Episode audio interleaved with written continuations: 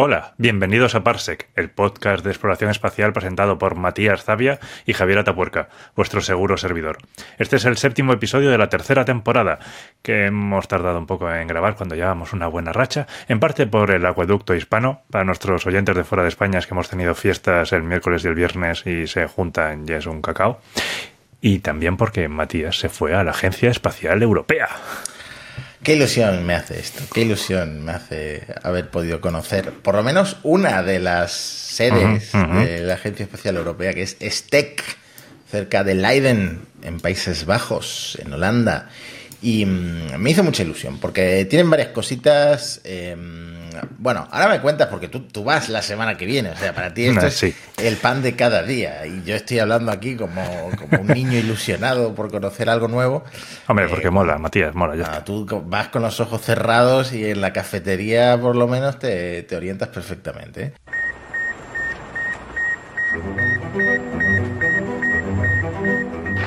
We choose to go to the moon in this decade and do the other things. Not because they are easy, but because they are hard. If you're going to pick some place to die, then why not Mars?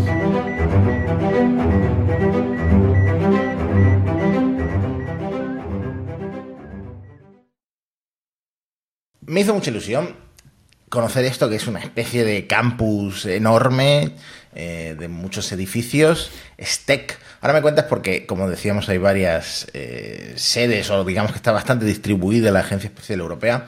Pero, por ejemplo, ¿qué tienen ahí? Y que me pude meter dentro del eh, laboratorio Columbus de la Estación Espacial Internacional tienen ahí una maqueta a escala real. Me decía alguien por Twitter, ¿sabes cómo se sabe que es una maqueta y que no es la verdadera? Porque tiene unas escalinatas, unas escaleritas de estas para, para poder acceder a las partes de más arriba, ¿no? Claro, porque en el espacio no tienes ese, ese problema. Tú no pudiste flotar, ¿no? Exacto, yo no pude flotar, lamentablemente. Todavía me falta esa experiencia. ¿Sabes que en Gizmodo Ah, qué envidia me dio mi compañero Carlos. Lo invitaron a un vuelo de gravedad cero. Oh, qué guay. Bueno, se llama de gravedad cero, ¿no? Esto de los aviones. Sí, sí, los de vuelo parabólico.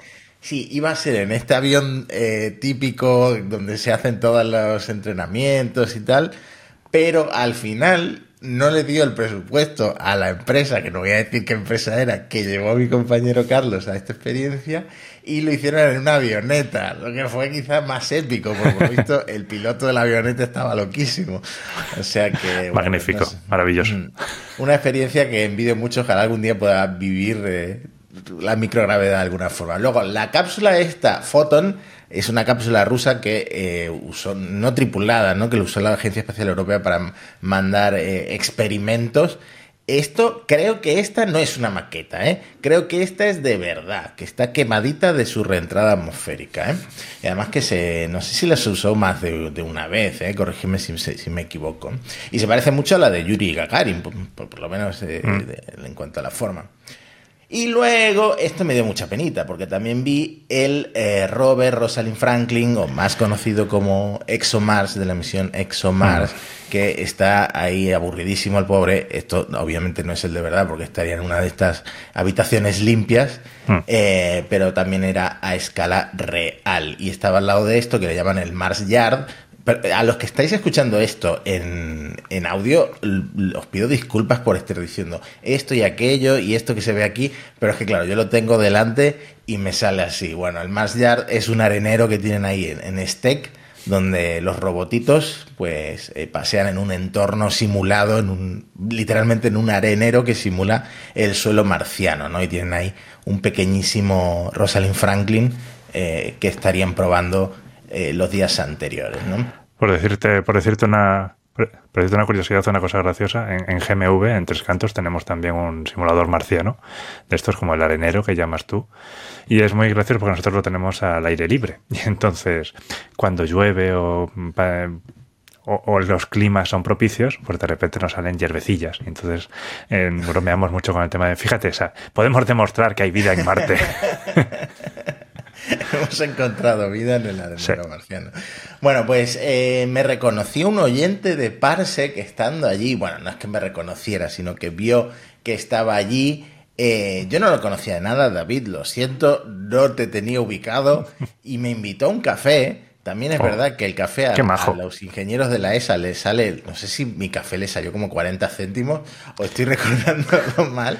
Pero, O menos, sí. pero bueno, así también te invitaba yo, David, ¿eh? muchas gracias. Y eh, me di cuenta de dos cosas. Lo primero es que nos escucha bastante gente en la Agencia Espacial Europea, sobre todo los españoles, y luego que Javier Tapuerca allí es famoso, es famoso, porque este chico me contó que él estaba un día en una reunión y dice, esta voz me suena, me suena esta voz, este hombre quién es. Y era evidentemente el señor Javier Atapuerca, que es el mandamás ahí en GMV dentro de la ESA. Como decía, él eh, se lo conoce como su propia casa. Soy, soy el manda menos. ¿eh? Pues nada, cuéntame, Javi. Primero, eh, vas también a, a Steak la semana que viene, ¿no? Sí, A así mí no es. me pilló mucho el frío, ¿eh? pero que igual, quizá a ti te pille ya. Bueno, ahora ya a mediados de diciembre, a saber. eh, no voy a entrar en detalles, pero el, probablemente el segundo peor vuelo de mi vida fue yendo a Estec. Otro, otro día podemos contarlo. Pero sí, voy para allá. De hecho, voy a aprovecho y voy a dos reuniones, dos que serían, espero que puntos y seguido en dos proyectos. Mm, puedo comentar si quieres rápidamente. Uno es Neomir, que es un telescopio de la Agencia Espacial Europea que se situará en el punto L1 del sistema Sol-Tierra y va enfocado a observar NEOS. O sea, NEOS son los Near Earth Objects, asteroides que estarían cerca de la Tierra y que se cruzarían con su órbita. Es un observatorio infrarrojo para catalogarlos y poder detectar a aquellos que pudieran ser peligrosos si necesitasen de una misión como DART. Es un hito de diseño, una de las primeras fases. ¿eh? Esperemos que se pueda continuar. Va en conjunción también con otra misión de la NASA que también estará allí y hará observación también de los NEOS. Y por lo otro es un, un programa, un framework de mission análisis para la segunda generación de Galileo, que también aquí tenemos prácticamente el punto final del proyecto, pero esperamos que haya una extensión que nos permita seguir desarrollando este proyecto y este programa, estos programas, para que la ESA pueda realizar sus actividades de diseño de los, de los mm, satélites de la segunda generación de Galileo. Así que sí, para ello me voy esa semana a, como hemos dicho, STEC, que significa European Space Research and Technology Center. Está localizado en Noordwijk, en Holanda, en los Países Bajos, y como decías, cerca de Leiden. La verdad es que nunca sé muy bien cómo pronunciar estas ciudades. Me acuerdo en este vuelo que te decía que era horrible, que también los viajes en tren fueran horribles y tuve que llegar en vez de, de Schiphol a Leiden, tuve que ir a Den Haag, que en ese momento no tenía ni idea de lo que era, pero resulta que era La Haya, ¿sabes? Tremendo. Sí. Bueno, yo me sorprendí porque el, en- hay como 40 kilómetros de Ámsterdam a, mm, a Leiden, que es donde me, me hospedé, muy cerquita de, de Steck, y el tren, sin ser de alta velocidad ni nada, tardó muy poquito, unos 20 minutos ya, ya había llegado a Leiden, o sea que el, el tema de conexiones lo tienen totalmente solucionado y de Sí. hecho la propia ESA al organizar el viaje me dijo, coge el tren y luego para ir a, la, a este coge el autobús. Y había gente, rollo ejecutivos de la ESA, que iban en el mismo autobús que yo. O sea Sí. que nada de, de coches eh, oficiales para los ejecutivos de la ESA. ¿eh? No, o en bicicletas. Te lo puedes encontrar en bicicletas también fácilmente. Ah, claro, exacto. Hay mucha gente en bicicleta Sí. también. Y la cantidad de coches eléctricos que viene del estacionamiento de Steak, no te puedes hacer ni una idea. Pero claro, siendo Holanda, yo creo que está, estará por detrás de, de Noruega seguramente el número de, de Mm. coches, eh, tasa de coches eléctricos por cápita. Y luego, como decías, la ESA tiene muchas sedes repartidas por Europa. Como su naturaleza ¿no? de agencia europea, pues tiene muchas sedes repartidas. Las otras que podríamos mencionar son ESOC, que es el Centro de Operaciones Espaciales Europeo, European Space Operations Center, que está en Darmstadt, en Alemania, cerca de Frankfurt, relativamente cerca de Frankfurt. Eh, aquí básicamente tienen las STEC serían las misiones de ciencia y aquí tienen el centro de operaciones. Desde aquí controlan las misiones, tienen el centro de control de las distintas misiones. Otro centro a destacar es SRIN, que se supone que es el centro de la ESA para observación de la Tierra, que está en Frascati, cerca de Roma, en Italia. ESAC, de European Space Astronomy Center, el centro de astronomía. Estos son el centro de donde se procesan los datos y que está en Villanueva de la Cañada, en Madrid, aquí en España. Otro del cual hemos hablado es el EAC, el European Astronaut Center, el centro de astronautas, que está en Colonia, Alemania, que es donde estará Pablo ahora entrenándose. Mm. Bueno, ahora mismo eh, le he leído que está en Houston. Oh. O sea, que ha ido a conocer Houston. Houston tenemos un problema y es que en la ESA no, no arrancan los cohetes, ¿no? Ah, bueno, eso sí. sí. bueno, Sí. si cur- corramos un tupido vez. Luego, otro centro que es EXAT, que es el Centro Europeo para las Aplicaciones Espaciales y Telecomunicaciones, que está en Harwell, en Oxfordshire, en el Reino Unido. Este es relativamente reciente, de 2009. Recordemos, el Reino Unido forma parte de la Agencia Espacial Europea porque la Agencia Espacial Europea no está asociada, no, no está asociada, no es parte de la Unión Europea, con lo cual hay- esto es una, una organización diferente. Y para terminar, ESSEC, del European Space Security and Education Center, que está en Redu, en Bélgica. También tenemos una estación ahí y se encarga de temas de ciberseguridad. Y por último, los cuarteles generales de la agencia, donde están los directores y el poderío, estos están en París. Eh, Aquí es donde las políticas y los programas se deciden. Por eso no se entiende nada cuando habla un alto ejecutivo de la ESA, porque perdonadme los franceses, pero cuando habláis en español, o sea, cuando habláis en inglés, es muy difícil entenderos. Y lo digo porque hice una entrevista a un directivo de la ESA que es de, origen francés y me costaba mucho entenderlo. Eh, pero bueno, los españoles tampoco nos quedamos muy atrás, y los italianos menos, en el nivel de pronunciación del inglés. Tenemos acentos muy marcados al final. Bueno, se supone que este episodio, aunque ha sido 11 minutos hablando de la ESA, eh, iba a ser sobre aviones espaciales y lo será. Vamos, llegaremos a tocar el tema de los aviones espaciales. Pero antes quería hacer un breve repaso, un breve repaso a eh, cohetes de los que hablamos habitualmente. Se me, se me olvidó meterlo en el guion y no sé cómo no lo he metido porque es la, la historia más graciosa. Oh. eh, ya sé por dónde vas. y vergonzosa para Europa en general de los últimos años es la del último cohete Vega, porque ya sabemos que el Vega iba a ser eh, sustituido por el Vega C, pero incluso el Vega C está un poco estacionado, ¿no? Mm. Por esos fallillos que ha tenido, eh, pero ya se supone que en 2024 iba a ser el último vuelo del Vega que es para la Agencia Espacial Europea, y luego ya empezaba a operar definitivamente el Vega C como sustituto. ¿Qué ocurre? Que para ese último lanzamiento del Vega perdieron en una reforma en Avio, en una planta de Avio cerca de Roma, perdieron uno de estos depósitos esféricos que estoy enseñando en el vídeo de YouTube y Spotify de la etapa, la cuarta etapa, la etapa superior del Vega, eh, que se llama Abum, y, y resulta que no lo encontraban y apareció en un vertedero. Abollado, aparecieron los dos depósitos estos de propergoles. Y no pueden utilizarlo, no pueden usar estos depósitos, han quedado inutilizados, entonces están viendo a ver cómo hacen. Eh, si lo recuerdo bien, porque como, como he dicho, no, no lo puse en el guion porque se me olvidó, se me pasó completamente, tienen dos opciones para salvar la misión.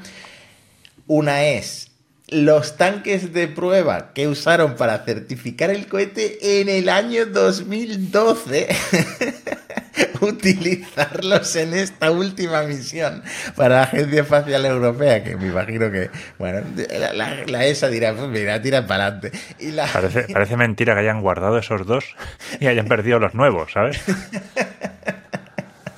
Y la alternativa es usar la cuarta etapa del Vega C, que se llama Avon Plus, que precisamente era una de las mejoras del Vega C, pues porque han cambiado el diseño, tienen más capacidad de, de propelentes, tiene eh, pues, nu- nuevas opciones de reencendido durante el lanzamiento. Eh, bueno, pues están viendo a ver si es compatible o si pueden adaptarlo de alguna forma o no, pero claro, sería probar un cohete en un lanzamiento op- operacional para la Agencia Espacial Europea, un satélite. El Sentinel 2C es para la Agencia Espacial Europea y para la, y para la Comisión Europea. Este es parte del programa Copernicus. Jope, pues encima un lanzamiento importante, ¿no? Uf, ninguna solución, ninguna solución parece buena, claro, porque si tienes unos depósitos guardados desde hace tantos años, no puedes garantizar que estén en condiciones, ¿no? Bueno, pues esa Sí. es una historia que no, que no quería dejar pasar y em, hay otras dos que son el Vulcan, el Vulcan Centaur de, mm, de ULA, de United Launch Alliance, que estamos ahí esperando a ver si nuestro oyente eh, Jeff Bezos, La, compra o no la compra. Eh, mientras tanto, este cohete que tiene mucho que ver con Blue Origin porque lleva sus motores, y mm. va a despegar el 24 de diciembre, si no recuerdo mal, Nochebuena. Eh, al final se ha tenido que retrasar porque han hecho un wet dress rehearsal y según Tori Bruno, eh, pues bueno, que no, no, han terminado de probarlo todo y que le gustaría hacer un wet dress rehearsal completo antes del el lanzamiento, que no es moco de pavo el lanzamiento de, mm, de esto del Vulcan, porque es eh, la primera misión CLIPS de esta de la NASA que le básicamente empresas privadas se convierten en empresas de paquetería para la NASA, que llevan un montón de cargas a la superficie de la Luna, pues la misión 1 de CLIPS iba a ser con el módulo de alunizaje Peregrine, esta de Astrobotics, que, em, bueno, pues va a ser la primera vez, como titulaba yo en Shataka, desde Apolo 17 que Estados Unidos vuelve a pisar, a hacer un alunizaje suave en la Luna. Y esto, bueno, estaba programado para el lanzamiento para Nochebuena y el aterrizaje o el unizaje para enero. Y a saber cuándo, ¿no? La nueva ventana se abre el 8 de enero, pero esto es un cohete nuevo, son motores nuevos. Uf, veremos, veremos cuándo puede lanzar. Ojalá que pronto, ¿no? Esto ya lleva muchos retrasos, este cohete. Bueno, por lo menos esto significa que la gente de ULA va a poder celebrar las Navidades con su familia, ¿eh? porque mira que poner el lanzamiento de prueba el 24 de diciembre ya es mala idea. Pero estaba leyendo que podía haber un motivo, porque mm, como comentábamos, en el Vulcan eh, igual se lanzaban cosas relacionadas con los vulcanos, porque se lanzaban restos de actores de Star Trek fallecidos en, esta compañía Celestis que manda eh, el resto de ceniza, pero también, también puede marcar, mandar ADN, ¿no? marcas de ADN. Y han dicho recientemente que iban a mandar las marcas de ADN, el ADN de Tori Bruno y de su mujer. Que si se lanzaba el lanzamiento el 24 de diciembre, era su aniversario de boda número 38. Oh, claro, por eso lo está ahí eh, presionando para intentarlo y al final no lo va a conseguir. Hmm. Os tengo que poner a los que estáis viendo esto en vídeo, este vídeo que ha compartido Space Nosy eh, del lanzamiento del Zuke 2 de la empresa china Lance, Space, casi digo Landscape, pero no, es Landspace. El Zuke 2 que fue en julio el primer cohete de metano en eh, lograr llegar a, órbita, a velocidad orbital, todo salió perfecto, no como el resto de lanzamientos de cohetes de metano, que siempre ha fallado algo. Pues resulta que ahora ha sido el primer cohete de metano del mundo en poner una carga útil, en realidad tres satélites en órbita. O sea, tercer lanzamiento de Landspace y el segundo exitoso. Además, han aprovechado, y esto es lo que se ha comentado más por lo menos en, los dementes que sigo yo en Twitter, eh, han presentado una animación, un render animado de el Zuke 3, que va a ser su próximo cohete con mayor capacidad de carga. Básicamente, y lo describo tal y como se ve en el vídeo, es un Falcon 9 de metano, ¿vale? Con eh, un color metalizado más chulo y todo lo que tú quieras, pero es literalmente un Falcon 9 que parece que han puesto a funcionar la, fotocopiadora. Lo que pasa es que, claro, con la tecnología completamente mm, cambiada porque es eh, de metano. Hay gente que se ha ofendido por esto. Este tío que estoy compartiendo en, Twitter eh, dice que Landspace es em, la marca blanca de SpaceX y que, que se siente herido porque copien los diseños de SpaceX. Pero bueno, es lo que vamos a empezar a ver por parte de muchas empresas chinas y quizá incluso eh, por parte de, los ingenieros estatales eh, públicos de, eh, de, China, porque se están poniendo al día y la que tiene las mejores tecnologías es SpaceX, pues esa es la que hay que copiarle, ¿no? Hmm. Solo una cosa, pero el hecho de que el diseño sea igual no significa que ya lo tengan todo hecho. O sea, tienen que desarrollar todas las tecnologías para esto. O sea, la reutilización no viene sola. Eh, SpaceX falló muchísimas veces antes de conseguirlo. Esta gente probablemente falle unas cuantas también. Sí, tal cual. Hoy justo estamos grabando el día que se cumple el aniversario de no sé qué lanzamiento de, mm, de la Starship, de esos que explotaron todos los. ¿Te acuerdas cuando, cuando lanzaban la Starship sola sin el Super Heavy? Iban explotando de maneras cada vez más espectaculares y me entró un poco de nostalgia, ¿no? Ojalá hubieran seguido con lanzamientos de la Starship en lugar de estos eh, lanzamientos tan separados de la Starship Super Heavy, ¿no? Me, mm. hubiera gustado ver más explosiones todavía y más ensayo-error por parte de por parte de SpaceX y a ver si empezamos a verlo también por parte de otras empresas que vayan probando los, eh, la reutilización con, con el aterrizaje de los propulsores, ¿no? Javi, te voy a ceder la palabra para que introduzcas el tema del episodio cuando vamos ya como 20 minutos de grabación. Bueno, estamos ya a punto de acabar el episodio y vamos a hablar del tema del episodio. Pues recordando nuestro episodio especial de aviones espaciales, resulta que ahora va a coincidir que van a lanzar unos cuantos casi juntos y otros que han dejado de lanzarse. El primero que se va a lanzar es el X-37B de Boeing, del que hablamos bastante, con una peculiaridad. Normalmente se lanzaban con los Atlas 5 o con el Falcon 9 y esta vez lo van a lanzar por primera vez con un Falcon Heavy. No está, ¿Verdad? Qué ganas tengo de verlo. me lo voy a poner en directo. Se ha retrasado, ¿verdad? Se ha retrasado. Se iba a lanzar esta noche, pero como sabían que íbamos a grabar y que queríamos verlo, pues entonces han tenido la gentileza de retrasarlo para el lunes por la noche. Hmm. Bueno, a lo mejor cuando, cuando publiquemos esto ya, ya se ha lanzado y ya han aterrizado los, los propulsores laterales, porque ya sabemos que el de en medio nunca lo recuperan. Pero hmm. que sepáis que yo voy a estar viéndolo en directo, ¿eh? Cuéntame, este, de este avión hemos hablado en el pasado, ¿no? Sí, estuvimos hablando. Eh, hace poco tuvo una misión en la que estuvo más de 900 días en el espacio, cuando yo creo que había estado pensado originalmente para 200. Es un avión militar, un avión espacial militar que utilizan para pruebas. Y lo que tiene esta vez es, bueno, normalmente está en una órbita baja, puede cambiarla más o menos, pero está en una órbita baja. El hecho de que lo lancen con un Falcon Heavy hace pensar ahora mismo que igual van a mandarlo a una misión de mayor altura o de unas características diferentes. De hecho, la Fuerza Espacial, la Space Force estadounidense, dijo que esto ampliaría la envoltura de las capacidades del vehículo, lo cual da pistas de que lo van a mandar en otra órbita.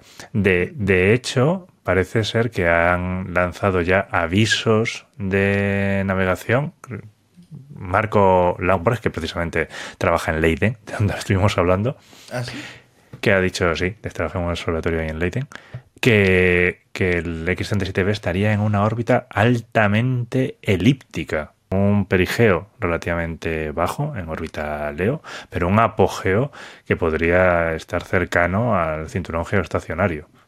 Todo esto es especulativo y no tenemos ni idea realmente de dónde va a volar. Pero el hecho de que sea un Falcon Heavy, bueno, puede apuntar hacia ahí, sí. Qué intrigante, ¿no? Porque en realidad eh, cuando hablamos de aviones espaciales, dijimos que China tiene el suyo y que es mucho más secreto y más clandestino que el de Estados Unidos.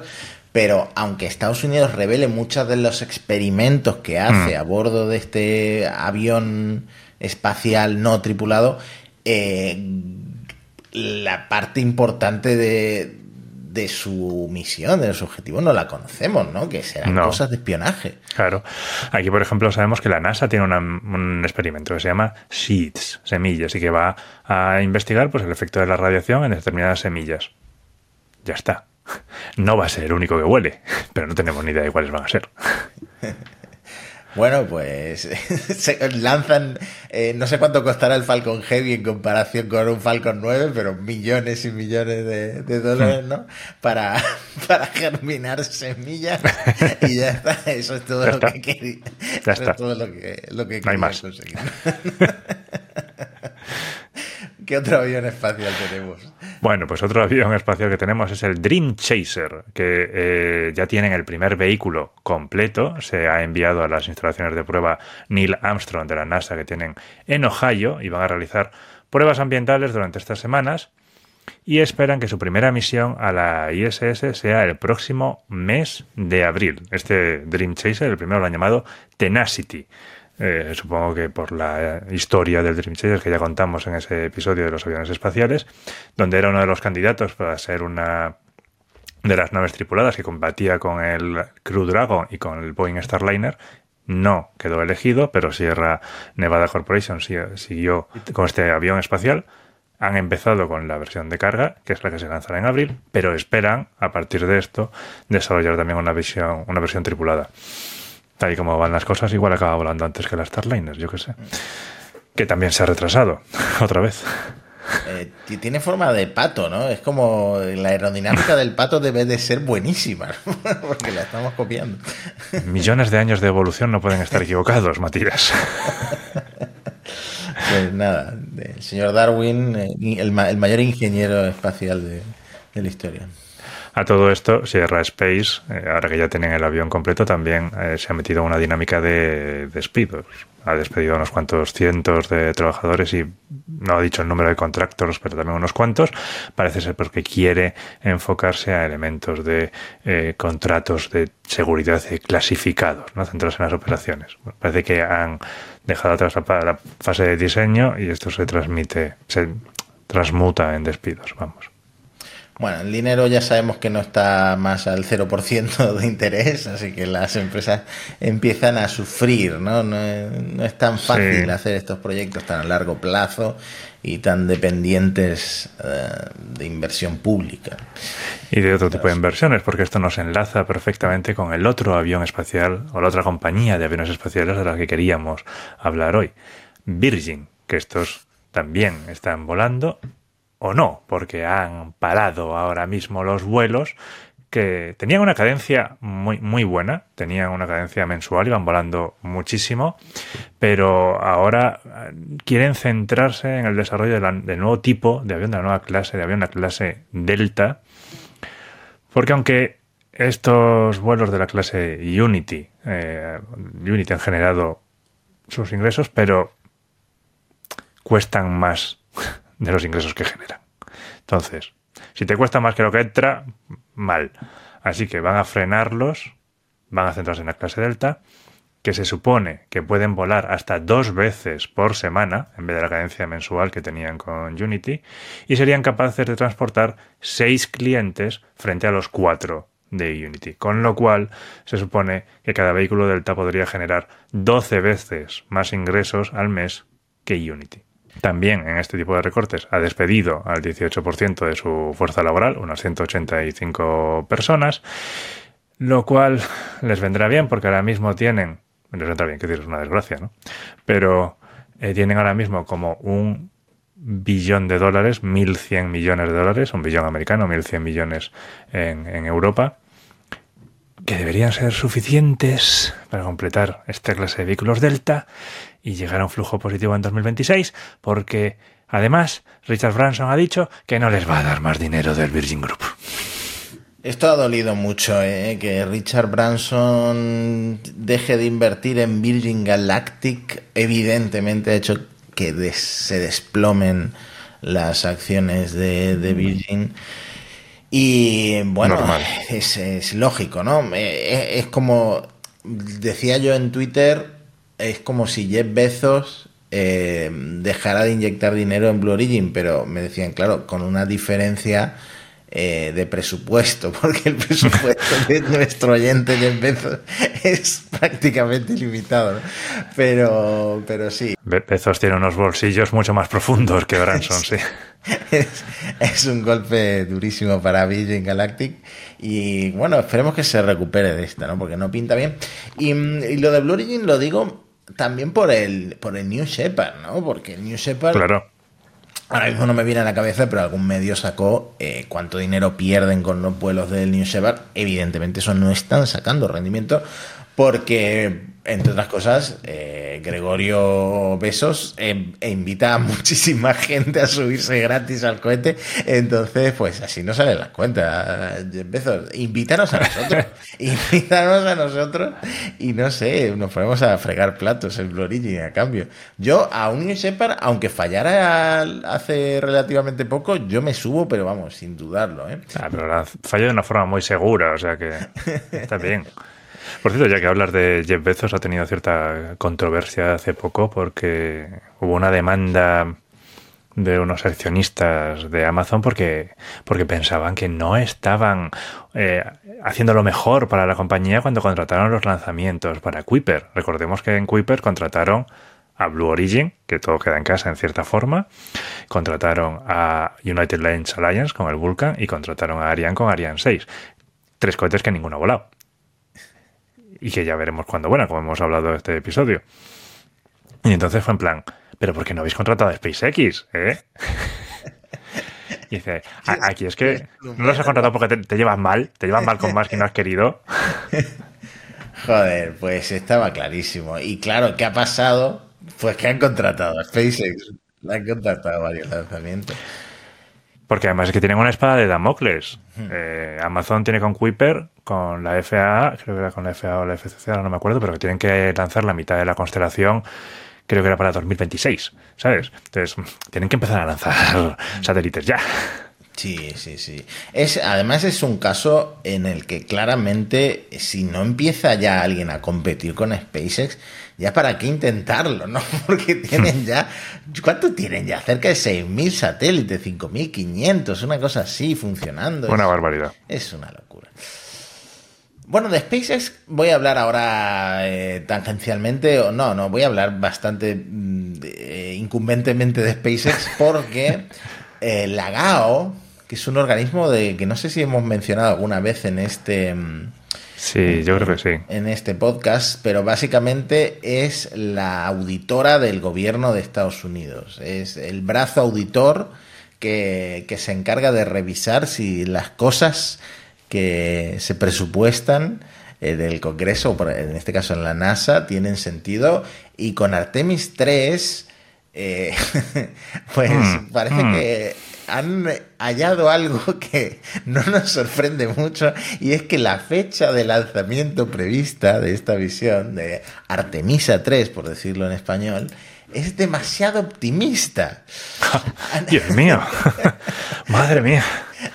Recordemos que Artemisa 3, que es que todavía no ha lanzado Artemisa 2 y que todavía se puede retrasar Artemisa 2. Bueno, pues Artemisa 3 es la de bajar a la superficie de la Luna, el regreso a la Luna de la humanidad y de Estados Unidos en concreto, en una Starship, en la Starship lunar, en la Starship HLS. Pues por varias razones, pero hay dos razones principales. Estoy compartiendo aquí un artículo muy interesante de Daniel Marín y ahora digo por qué es interesante. Eh, la GAO eh, ve que se le ha jugado mucho la NASA, eligiendo, por ejemplo, a SpaceX para el eh, desarrollo en exclusiva del módulo de aterrizaje, por llamarlo de alguna manera, eh, porque no va a estar listo para 2025 y como mínimo esto se va a ir a 2027. También mencionan a Axiom Space, que son los que están haciendo los, trajes, los XEVA, los trajes, los trajes extravehiculares, pero eh, Axiom en realidad aquí le han pasado el marrón porque esto se estaba desarrollando si no recuerdo mal, Javi, internamente en la NASA con 27 proveedores y esto estaba siendo un cacao, estaba siendo un caos y de ahí pasaron a Axiom que eh, según la GAO está en una hmm. fase muy verde del desarrollo de los trajes, pero yo les, les, quitaría un poco de culpa porque, bueno, les pasaron el marrón hace relativamente poco. Sin embargo, lo de SpaceX eh, lo ven más crudo entre otras cosas porque no han probado, por ejemplo, la transferencia de combustible, que es una parte crítica del lanzamiento de la Starship lunar. Y aquí es algo que es un artículo que yo saqué en Shataka que se compartió mucho. La verdad es que le puse un titular un poquito fuerte y un poquito agresivo. Eh, que es que, em, según una ejecutiva de la NASA, déjame buscar el nombre rápidamente, la Kisha Hawkins, que es eh, la administradora junta de la oficina Muntu de Mars de la NASA, que es una oficina que se creó a principios de este año, digamos, para coger las riendas del programa de vuelos tripulados eh, al espacio profundo de la NASA, es decir, a la Luna y a Marte, mm, dijo que se espera que la Starship necesite in the high teens que esto es entre 15 y 20, ¿no? Entre 15 y 19 eh, lanzamientos para em, poder llegar a Luna. Recordemos que la Starship, y esto incidió mucho Jeff Bezos cuando la NASA eligió a, la, a SpaceX para el contrato HLS, primero despegan decenas de tanques que van llenos de, de propelentes, porque los propelentes por un lado se evaporan y por otro lado hace, falta mucho metano y mucho oxígeno líquido para que la Starship lunar pueda viajar luego a la Luna, aterrizar, despegar y quedarse en una órbita fuera de peligro, que estos le van transfiriendo propelentes a una Starship depósito y que luego esa Starship depósito es la que los transfiere a la Starship HLS, que es la última en despegar. Bueno, con la capacidad de reutilización de la Starship, esto mm, no tiene por qué ser un problema muy extraordinario, ¿no? Se puede hacer pues muchos lanzamientos seguidos. Ahora, ¿por qué decía que el artículo de Daniel Marín es interesante? Pues porque menciona que como SpaceX tiene tantas cosas que demostrar con la Starship y tiene tan poco tiempo para hacerlo, pues que a lo mejor la NASA los obliga a dejar la capacidad de reutilización, a centrarse en lo que hace falta para la misión HLS o la misión de mm, Artemisa 3. Y así, más o menos, resolver un poco este problema que tienen con la fecha de lanzamiento de Artemisa 3, conseguirlo, por ejemplo, con ese objetivo de 2027 con una Starship que no tenga capacidad de reutilización. Y entonces SpaceX enfoca un poquito más sus lanzamientos de prueba y se centra en llegar a tiempo, a tiempo entre paréntesis 2027, con la Starship HLS. Bueno, yo no sé si esto es lo que va a ocurrir porque no creo que Elon Musk funcione así. ¿Elon Musk tiene cosas bajo la manga? Sí, tiene la Starship V2, de la que se sabe que va a ser más alta, que va a tener más capacidad de propelentes, que va a tener... Em, va a ser más ligera, pues a lo mejor logran reducir la cantidad de lanzamientos que necesiten. Pero Starship va a estar dando vuelta tanto tiempo que los propelentes se van a evaporar, que, que, bueno, que tienen que probar todavía un montón de mecanismos y de cosas que no están probadas, que tienen que hacer un aterrizaje de prueba en la Luna, tienen que hacer un montón de cosas y las cosas no están avanzando a esa velocidad, pues porque es un cohete totalmente nuevo. Entonces, es evidente que Lagao sacó su fusil y empezó a decir verdades. Y no es la única que ha dicho Lagao, ¿verdad, Javi? No, pero bueno, eh, respecto a esto, Lagao lo que ha hecho ha sido puesto negro sobre blanco lo que ya se venía hablando desde hacía mucho tiempo. Al final del episodio de la, de la prueba de la Starship, ya habíamos comentado un poco que ya se venía eh, rumoreando esto de que la NASA tenía cierta desconfianza y y que estaban las dos cosas, ¿no? Los trajes de Axiom y lo de, de la Starship y el número de lanzamientos. Lo que dices de la reutilización, ¿por qué ayuda el no considerarla? Es porque cuando tú esperas reutilizar el depósito de combustible, este volante, que es la Starship tanquera, pues claro, tú tienes que subir una cantidad de combustible, pero parte de ese combustible tienes que usarlo para la reentrada si no tienes que reentrar, si no tienes que volver, pues usar todo ese, ese combustible para pasárselo a la Starship lunar. Bien, pues necesitarías menos lanzamientos para eso, sacrificando ¿no? esos, tanqueros. Pero sí, no, la GAO, se ha puesto seria, ha sacado el rotulador rojo y ha marcado más cosas, como que, por ejemplo, ha recomendado que la Agencia de Aviación Federal también evalúe sus procedimientos para cómo investigar los percances o los problemas cuando ha habido algún lanzamiento comercial. Y esto es algo que en el fondo también habíamos comentado cuando el primer fallo de la, de la Starship, ¿no? que la investigación aparentemente había sido llevada a cabo por SpaceX, habían puesto, en, habían ya resuelto los puntos que habían levantado y que cuando la FAA los publicó, SpaceX dijo, mira, los 63 puntos ya los tenemos, ya hemos puesto las mil cámaras aquí en, la, en el cohete, ya está todo, todo arreglado. ¿Por qué? Porque la FAA en cada caso puede decidir cómo se investiga, pero ¿qué puede ser? O bien investigación hecha por el operador del lanzador y supervisado por la FAA, o la investigación hecha por la FAA con la ayuda del operador. Y todos, todos, todos los casos desde el año 2000 han sido de la primera forma. Es decir, la investigación la ha hecho el operador del lanzamiento y la FAA lo ha supervisado. Entonces la GAO le dice a la FAA, bueno, esto está muy bien, pero ¿por qué no hacéis unos criterios específicos? ¿Vale? Algo que diga cuándo debería ser por uno y cuándo debería ser por el otro.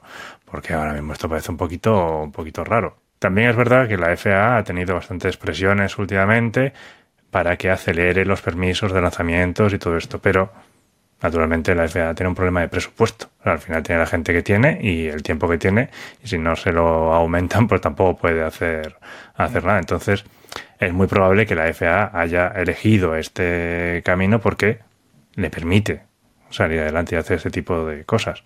Me parece que estas recomendaciones de la GAO y estos comentarios de senadores y congresistas a que acelere las cosas, pues me deberían llevar a que haya un incremento de presupuesto, algo en lo que ahora mismo en el Congreso ni se están planteando, porque están congelando el presupuesto de la NASA que está frenando misiones o medio reduciéndolos algunos. Eh, la NASA ha pausado o reducido el progreso en la Mars Sample Return porque tienen dudas de presupuesto.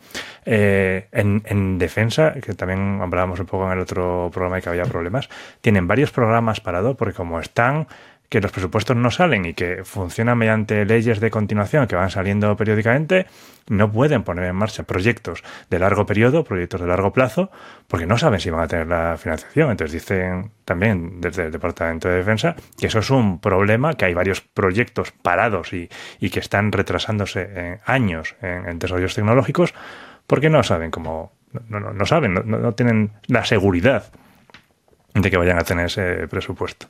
O sea que mm, está bien que levanten pegas, pero tienen también que poner medidas a cambio. Sí, y, claro, es que todo esto está pasando. ¿Por qué hay tanta presión eh, con el tema de, de, la FAA y por qué la FAA se defiende diciendo que no tienen tanta, eh, no tienen suficientes empleados, etcétera? Y por qué los congresistas siguen insistiendo porque hay miedo a China al final. Hay miedo uh -huh, a que uh -huh. el desarrollo de la Starship no sea lo suficientemente rápido para llegar antes a la Luna que China, porque China va a llegar a la Luna en 2030 o 2031, cuando sea. Lo va a hacer porque es China y porque tiene, eh, pues bueno, tiene una fuerza estatal que abarca a un montón de empresas y hay un montón de empresas trabajando a una velocidad eh, bastante más eficiente que muchos de los proveedores de la NASA. Y lo mismo para el retorno de muestras marcianas. La NASA tiene este programa con la ESA, pero la China también tiene un programa para retorno de muestras marcianas para 2030 o 2030 algo, vamos, en la década de los 30 seguro. Con lo cual, tienen una doble carrera espacial. Aquí están presionando para llegar a la Luna también antes que China, pero también para conseguir las muestras marcianas antes que China. Pues es, así están las cosas. Y yo creo que esto es emocionante, ¿no? Porque nosotros estamos ahí en medio, ¿no? Viendo cómo Avio tira los depósitos de, del Vega, riéndonos un poco de nuestras desgracias, pero, pero me parece que se vienen tiempos muy emocionantes para los oyentes de, de Parsec. Así que os voy a dejar eh, con la intriga sobre el siguiente episodio. Tenemos muchos temas eh, que comentar, pero creo que el siguiente episodio va a ser muy especial y os va a gustar mucho. Así que atentos a vuestros podcatchers en los próximos días. Javi, hasta aquí. Un abrazo. Muchas gracias por tu sabiduría y tus explicaciones. Nos vemos la semana que viene. Nos vemos la semana que viene. Adiós. We choose to go to the moon in this decade and do the other things, not because they are easy, but because they are hard. If you're going to pick some place to die, then why not Mars?